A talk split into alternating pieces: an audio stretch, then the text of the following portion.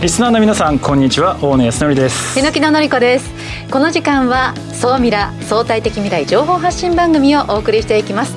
ニュースや情報をもとに仮説を立て予測することが可能な相対的未来につながるヒント総ミラをいち早くリスナーの皆さんにお届けしていく情報番組です。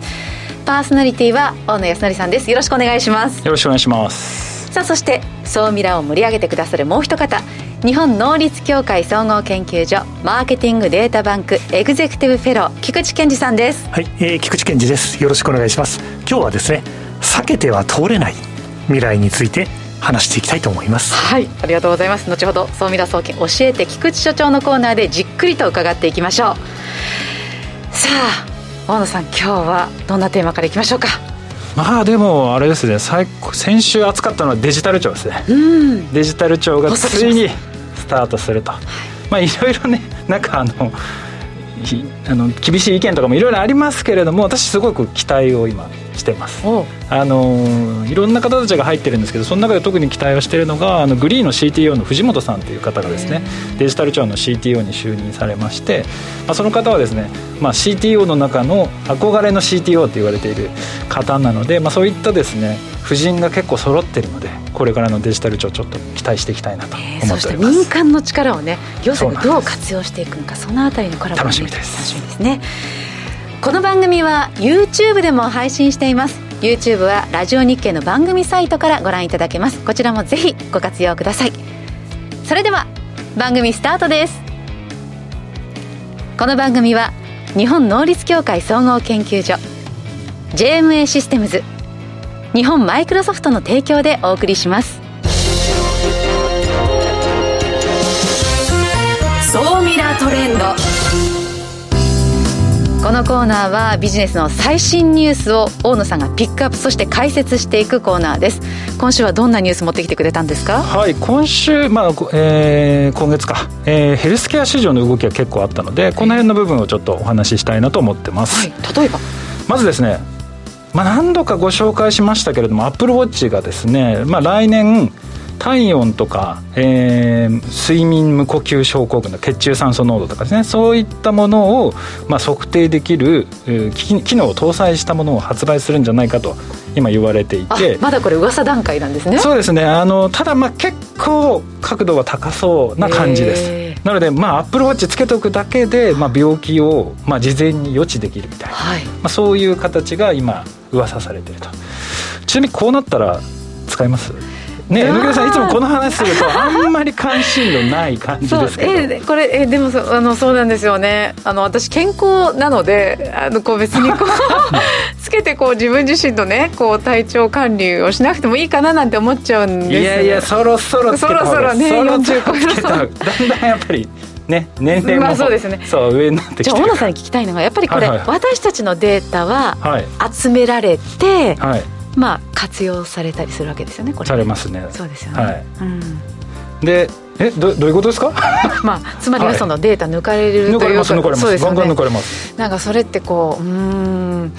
なんかそれがもうちょっと抜かれるのがちょっと嫌だみたいな。全部分かられちゃうわけですよね。全部分かると思います多分、うん、ストレスだとかなんかあと人ってなんかこう精神的なものっていうのが体の揺れとかに出るらしいんですよ、それでかあの多分アップルウォッチとかスマホがそれを感知して、はい、その人のストレス度具合を正確に把握できるようになってくるような時代になるのでおそらくアップルに全て把握される時代が来るじゃないか。ってい。うかもうすでに把握されてんじゃないか。そうですよね。でも本当に今その国民皆保険日本のねその保険制度がやっぱりこう今後も永続的にっていうのは難しいというふうに言われてる中でやっぱりその予防医療の分野ではこうした技術というのが活用されていく時代になっていくんでしょうね。と思いますね。でどんどんどんどんテクノロジーが進化してきて正確な情報というのはどんどん取れるようになってきているので、はい、まあ、今後本当その医療機器としてこのヘルスケア、えー、機器、まあ、デバイスっていうのがさらに進化していくのかなと思ってます。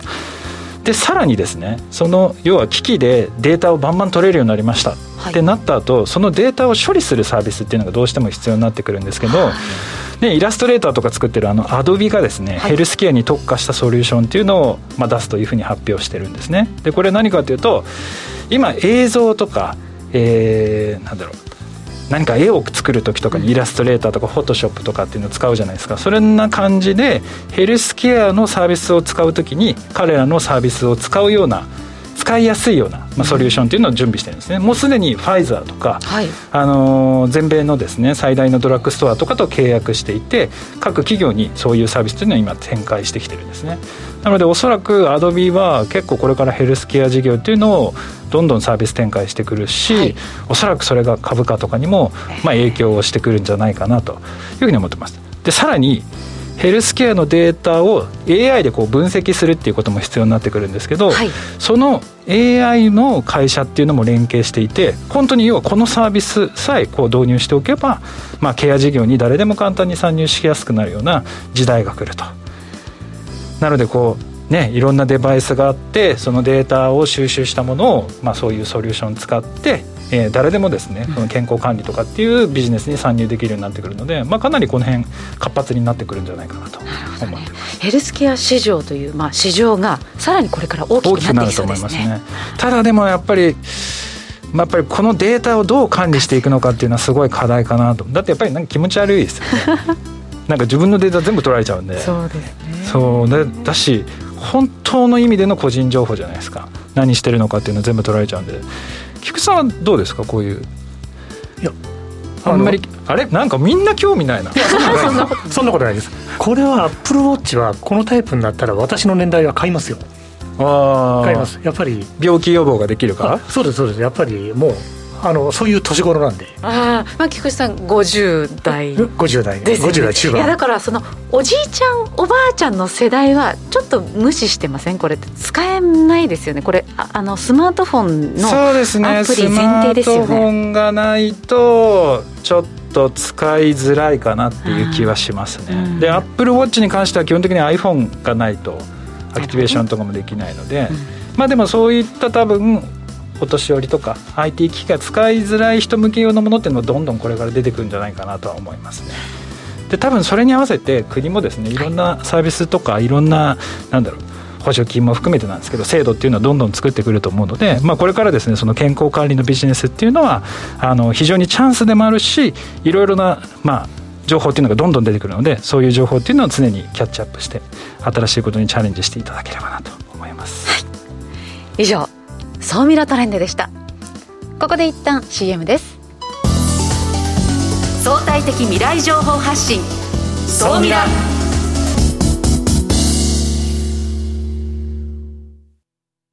経済価値観テクノロジー。激変する世界に生きる全ての人々がより良い未来をつかみ取るために。マイクロソフトアジュールはビジネスにご活用いただけるクラウドサービスです既存システムから乗り換えたい。スタートアップでコストを抑えたい方。プログラミングフリーで今すぐ使える AI から RPA まで。12ヶ月間無料でお試しも可能。まずは「総ミラ」ウェブサイトバナーをクリック。総ミラー総研。教えて菊池所長。最新データから未来がわかる。総ミラ総研教えて菊池所長のコーナーです。菊池さんよろしくお願いします。はいよろしくお願いします。さあ今週の総ミラ総研注目データ教えてください。はい、えー、今日の数字は今214社が参加表明しています。何でしょう、えー、大手、まあ、上場企業の中からとか上場企業そうですね。ですかそうですね。えー、っ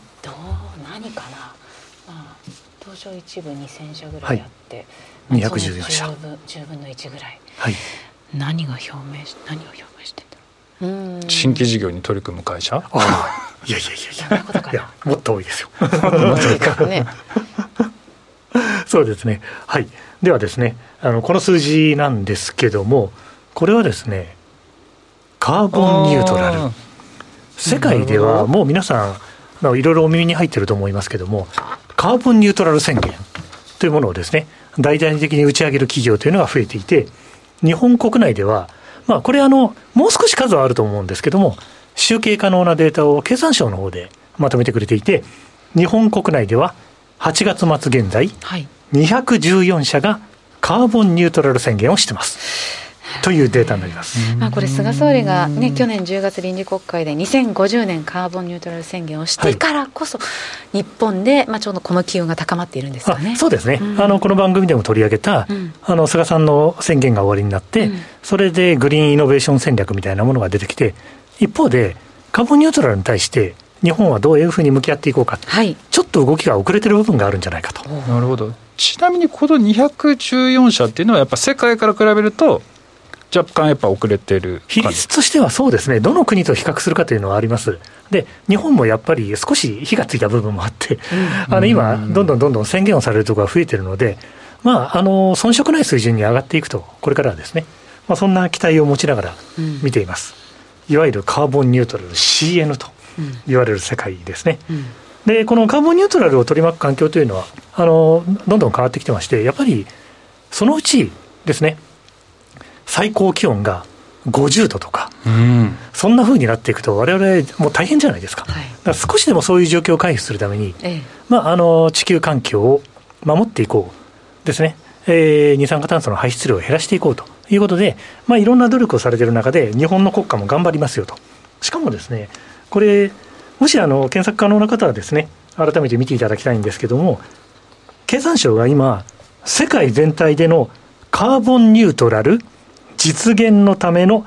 経済的手法のあり方と。そんな研究をずっとやってます。はい、このデータはあの引き続きこれからも見ていただきたいんですけども、ええ、その中でカーボンニュートラルに資する商品が市場で選択されるように、需要家の行動の変容を促してくれと、結構強いメッセージだなと。だから日本のその商品が世界で選ばれるためにはどうすべきかということを、ね、まあ、国として考えているということです、ね、そうです。あの、カーボンニュートラル宣言をきちんとしてますと、そこに対してちゃんと対応してますという企業が選ばれる時代になっていく。うん、で、その214社の宣言している会社というのはですね、うん。まあ、いろんな業界であの宣言がされてます、えまあ、だんだんだんだん業界が広がってきたなということで、ですねあのそうそうたる企業の名前が、先ほど申し上げた研究会の中でも、結構こまめに調査されて発表されてる、うん、これあの、定点で見ておかれると、変化が分かって面白いです。ちなみに、今、8月末現在で214社ですけども、はい、これが半年遡って2月末は一体何社だったと、ご想像されますか？2021年の？そうです。2021年半年前。半年前です。え？じゃあ。214社に増えました、うん、半年前は何社だったか？30社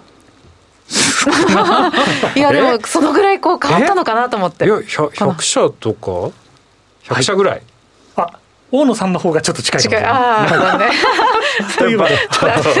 低くすぎそうですね。ということで、あの、正解は84社なんです。84社が214になったと。で、この総ミラではですね、さらにこれから増えていく。あの、こうやって話してる間もいろんな会社が宣言されているので、どんどん増えていくということになっていくと思うので、これ重要な指標になると思います。みんなやらざるを得ないので、これからも取り上げていきたいと思ってます。で、このデータを見るときの視点ですね。ここだけ最後に簡単にまとめておくと、はい、ですね。やっぱり、就職先にしても、取引先にしても、消費者が物買うにしても、そういうことを宣言しているかどうかというのを基準にする可能性は非常に上がっていくと思います。そういう意味でいくと、こぞって戦いが始まるのでですね、しっかり見ておいていただきたい。あとは、あの、もう一点だけ申し上げておくと、ファンドがいろいろ立ち上がる動きがあるんですよね。企業ファンドもあるし、証券会社もいろいろ見てる。はい、そのファンドの動きなんかを見ておくと、さらに敏感になれると思いますので、注目なさってください。はいえー、ここまでは、総ミラ総研教えて菊池所長のコーナー、えー、今日のキーワードは、カーボンニュートラル宣言でした。相対的未来情報発信、総ミラ。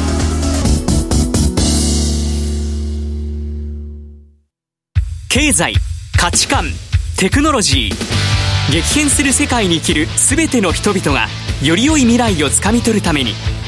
マイクロソフト Azure はビジネスにご活用いただけるクラウドサービスです。既存システムから乗り換えたいスタートアップでコストを抑えたい方プログラミングフリーで今すぐ使える AI から RPA まで12ヶ月間無料でお試しも可能。まずは「総ミラ」ウェブサイトバナーをクリック。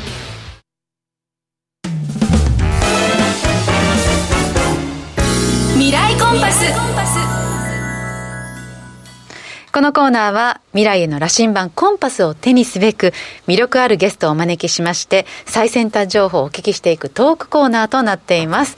早速ですが本日のゲストご紹介します。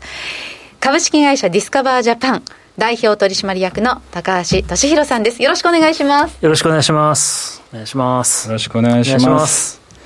早速なんですけれども、あ今ちょうど見せていただいてる、あの YouTube 見てる方は今映像映ってると思うんですけど、ね。はい、ディスカバージャパンってまだひょっとしたら知らない方たちもいらっしゃるかなと思うので、はい。はい、あのどういうことをされてるのかっていうのを業務内容の方を教えていただけますでしょうか？えー、ディスカバージャパンというまあタイトルの通りですね、えー、日本のことをテーマにした月刊誌なんですけれども、あのー、コンセプトはですね、日本の魅力を再発見するっていうことです。もともと日本には魅力がありますので、それを今の人たちが日本って素敵だなとか、あ日本って美しいなとか、日本楽しいなとかっていうことをちょっと感じてくれるようなことを、あの、毎月テーマを決めてお届けしている。はい。今雑誌ですけど、まあ、今あデジタルもそうですけど、まあ、メディアとして活動しているところですね、うん、はい、高橋さんの手元には最新号があるわけですね、最新号があります、ね、YouTube でご覧いただいている方には、はい、今高橋さんがお持ちの雑誌の表紙が、が はい、あちらです。カメラカメラあちらです。こちら。そうそうそうそう。こちら今日発売そうなんです。今日発売ですか？今日発売です。あすごい。Now on sale えー、えー、今月号は、京都がテーマなんです、ね、京都とあと日本の新定番というちょっと新しいね日本の旅の仕方みたいなことをえー、京都とセットでですねご提案させてもらってます。旅ですかね、はい、最近なかなか行きづらいくなってますけれども、そうですね。そうだから今日ちょっとそれをお聞きしたいなと思って、やっぱりコロナの影響でなかなかねこう旅行って行きづらくなってきてて、ね、インバウンドももうほとんどない状態、そうです。これからのその観光業って本当に、なんかこう新しいことにチャレンジしていかないと本当に危機的な状況だなと思ってるんですけど、今実際どういう現場ってどんな感じになってるんですか、そうですね、まあ、現場はもう本当にその大変ですよね。あのまあ、国内旅行もさながら、あのインバウンドで今まで潤ってたような、そうですよね。私なんか、飛騨高山市なんか、よく、はい、もう5、6年ぐらいのお付き合いですけど、もうインバウンドは今、全く来ないような状態ですから、だからまあ、今、まあ、これからの観光っていうと、あのまあ、逆にこう今、自分たちの魅力を、まさにさっき言った再発見する時間だと思うんですよね。うんでそれをそのちゃんと自分たちの、えー、土地の魅力みたいなものをしっかり今あもう一回ちょっとこう再発見してですねそれを観光客の方々にあの発信するっていう今ちょっと我慢の時期かなというふうにはあの思ってます、うん、はい、なんか前星野さんが、うん、あの星野リゾートの星野さんが、はい、あのマイクロツアーリズムみたいなものっていうのが、ね。はい、あのどんどんこれから普及していくから、うん、やっぱそこに集中していろいろこう考えていかなきゃいけないよねっていう話をされてたと思うんですけど今、やっぱりそういう感じになってるかなってまあ量から質にこう変わりつつある、ね、はい、あのおっしゃる通りであのまああのということはですねやっぱりそのこれからの観光ってもっとその今までは例えばパックツアーとか、うん、あとは、えー、団体旅行とか、うん、はい、そういう量を求めてましたけどもこれからはもう逆にもう質を求めてあの土地のその土地の魅力っていうものをしっかりこうプレゼンテーションしてあげて高単価のこう旅をあの、まあ、提供するみたいなそういう時代になっていくかなというふうに思ってます。あの例えば、まあ、大野さんとか、まあ、榎戸さんとかも多分いい宿はお好きですよね。えそうですね。特別なところに、ね、ですよね。ホテルとかもお好きですよね。もちろんですよ。ええー、だからまあそれがすごく顕著な例だと思ってまして、まあ近年でいうとやっぱりその旅っていうとその名所旧跡にまあもちろん行くこともあるんですけど、はい、まあいい宿に泊まろう。っていうのが一つの、まあ、旅の目的地になってますよね。そうですよね。はい、楽しみだからまあそういう、まあ、高いお宿かもしれないけれどもそこに行くと上質な体験が待ってる、はい、じゃあそれを、えー、回数行くんじゃなくて、まあ、年になんか1回とか2回とか行こうみたいなことは時代になってきてると思うんですけどそれはさらに僕加速すると思ってまして。でさらにそう宿だけじゃなくてもっとそこの土地でしか体験できないことにみんな求めていくようになっていくのかなっていうふうに思ってます。ちなみにそのななんだろう。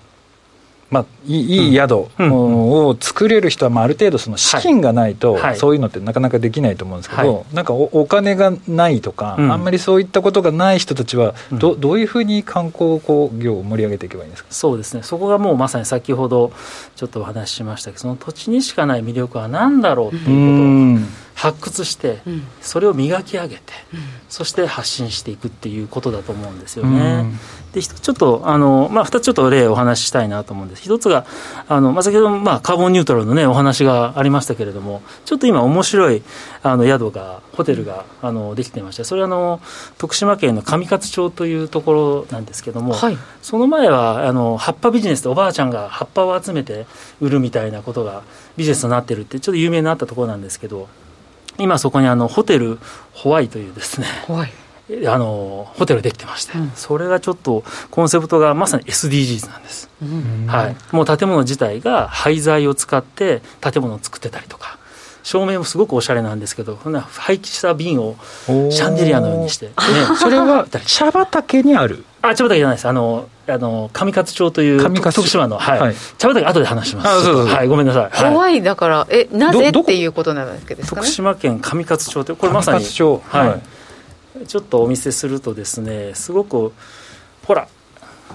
ああ 面白い。なるほど。はてなマーククエスチョンマークがクエスチョンマークになってるんですよね。これは廃材を使ってこの場所で、はい。まあ、ホホテルを作ってそうです。例えばこういう感じですね。こういうシャンデリアシャンデリアも。何かというとです。あともう上勝町今ゼロウエスト運動といいましてそのゴミを全部その町民の人たちがものすごいもう、えー、2 3 0分別ぐらいまでしてですね、うん。あのゴミをなくそうということを活動されててでそこの文脈のもとにここではじゃあそのゼロウエストを体験できるホテルを作ったからそこにあの泊まるとですね、はい体験できるんです。もう全部その自分の部屋で出たゴミを全て分別するんですか全部最後チェックアウトするときはゴミをもう全部分別して で出ていくと。なるほど、はい、でさらにチェックインするときはよくアメニティありますよね。はい。ね、アメニティも例えば石鹸で使う分だけこう測り売り量り売りとかもうそこでカットして、まあ、バターをこう切るようにこうカットしてこんだけしかありませんみたいなことをでゴミをなるべく出さない。もし出したらそれ全部分別してリサイクルできるようなことをして帰りましょうっていうようなことが体験できる宿ができてるんですよね。でしかもちょっと見ておしゃれでしょ？おしゃれです、ね、それは泊まりたいわ。そう。だからただ単にそのいい宿っていうのは今日本全国各地にできてます、はい、なんですけどプラスこの SDGs という、まあ、やっぱりその環境に対してちゃんとこう意識を持ったっていうホテルっていうことがこれから多分付加価値になっていって。でそれでですねそういうことを求めて人を旅をするようになるっていうふうになると思ってるんですよね。だからあれですよね。ただ単に、なんか昔だとうちの県は美味しい食べ物あるそうそ美味しいいい観光スポットあるとかじゃなくてやっぱ土地の魅力とかストーリーを磨き上げていかないとダメですよって話ですよね。えー、他には他には何かありますか？そうですね。あと他にはですねちょっと、えー、佐賀県の嬉野っていうところがありましてで嬉野温泉って聞いたことあると思うんですけど、はいはい、で実はその嬉野温泉自体はすごく有名日本三大美肌の湯、まあ、もう江戸さんは入らなくていいかもしれないですけどそういうあの有名なところなんですけどもう一つお茶もすごく有名でして実は日本の、えー、お茶の発祥の地と言われてる説もある。ですでさらに日本のお茶が最初に輸出されたお茶はこの嬉野茶だったんですまあ、そんな実は、ね、歴史があるんですけれどもでそこに今ですねその茶畑にあの茶室というかですね舞台のようなこと見晴らしのいい茶畑に舞台を作ってオープンエア。オープンエアです。でそれをもう、えー、いわゆる、えー、茶室と見立ててですね、えー、でそこでお茶をいただけるんです。でそのお茶っていうのはその茶畑の生産者の人がすごいこう白いコックスーツかっこいい格好してですね。でそのしょかっこいい所作でですねお茶を入れてくれて。その作られた茶葉の、ね、場所で景色を見ながらお茶をいただけるみたいな。っていうちょっとティーツーリズムお茶に特化したティーツーリズムを始めててそういう場所が、えー、嬉野その市内にこう5つ6つ森の中とかあとは大村湾が見えるその丘の上とかあとは、えー、吉田焼という焼き物の産地があるんですけどそのあの、えー、陶器を作るその小屋をですねリノベーションしておしゃれな、はい、茶室を作ったりとかそういうことをこう点在しながらお茶を楽しむみたいなツーリズムをしているところが実はあったりとかそれ受け入れ側のこう意識改革教育のし直しも必要ですけれども、はい、こうやっぱり団体客は受け入れられませんね、うん、そうなんです、ね、そうなんです。でそういうまあ本当よく言ってあのよあのあれなんですけども、えー、それそこ泊まるとですね今すごい高いプランが一泊その茶泊というプランがありましてでもチェックインした時からそのティーバトラーってそのさっきほど言ったその茶農家の方がバトラーに扮してですね、はい、お月のお茶から、はい、あとはそのまあ茶畑を案内してくれる。で戻ってくると、うん、えー、例えばお食事になるとその食事に合わせてお料理に合わせてティーペアリングをしてくれて。で寝る時のお茶だですね。でそのバー行くと今度お茶と一緒にお酒を合わせたその、ね、ドリンクをあのお酒を飲ませてくれたりとか。で寝る前のお茶とか。もうもう一泊二日でもうお茶を堪能できる。でしかもいいお部屋で、うん、えー、やるプランがあるんですけどそれ一泊ね一人15万。2人で30万。すごいな、うん、でもそれがプランが今売れてきてるんですよ。え売れてるんです売れてるんですよ。わあでこれで何かというと、まあ、本当にだからそれって別にその先ほどおっしゃったようにその、ね、潤沢にこう資金があって、まあ、昔の箱物行政みたいなドーンと作るわけじゃなくてちょっとした工夫でちょっとしたこう、ね、あの茶農家の方々がちょっと位置を変えるだけで、はい、上質の旅にあの提供にできるわけですよね。でそういった工夫なんですよ、まあ、そういったことができると、お金は別にかけなくてもその極上の体験を、えー、提供できてで極上のそういう体験こそやっぱ富裕層の人だったりとかは体験したいわけですよね。その土地でしか味わえない体験っていう。それに対してはお金を払うっていう。でそれを多分インバウンドが戻ってくるとインバウンドの超富裕層の方々がそういうことを求めてくるので。そういうのもう日本人も海外の人も変わらないですから、ね、変わらない。やっぱりいいものがいい。そうなんです。なるほどね。ちょっと、あのかなり今日ね、盛り上がりすぎて、榎戸さんが今までで一番盛り上がってるんじゃないかって旅大好きな ので、ちょっと時間がかなり近づいてきましたけど、残りはですね、YouTube の方でちょっと映像も見ながらお話ししたいなと思ってます。はい。本日のゲストはディスカバリージャパン代表取締役の 高橋俊宏さんでした。ありがとうございます。ありがとうございました。はい。次回はですね、TS インベストメント会長の竹之内博之広さんですね、にお越しいただこうかなと思っております。リラクルというですね、リラクゼーション事業を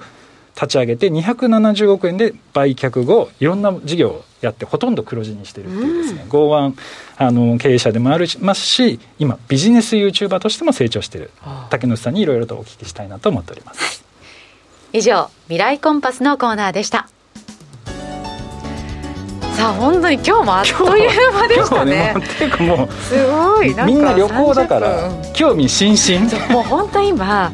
もう行きたいところをねずっともうなんか何ですかストックしてるような状況ですよね。いやこの秋京都にも本当行きたいですけれどもなかなかそれは難しそうですが。ぜひディスカバージャパンの最新号で。しっかりインプットして、はい、頭でかちになって妄想を膨らましてください、このモヤモヤってどう解消すればいいんですかか？やっぱりこう、行ける時までこういろいろなことを調べ尽くして、もうねシミュレーションしましょう。シミュレーション。京都に行ったらここ巡ってみたいな、はい、本当ですね、いやでもちょっと旅行行きたいな。そうそれ本能ですよね。そう。なんかそのいろんな人に会いたい、うん、なんかこういろんなさっきすごい良かったなと思ったのが、お金をかけずにしてやるべきところはいっぱいあるっていう、はい、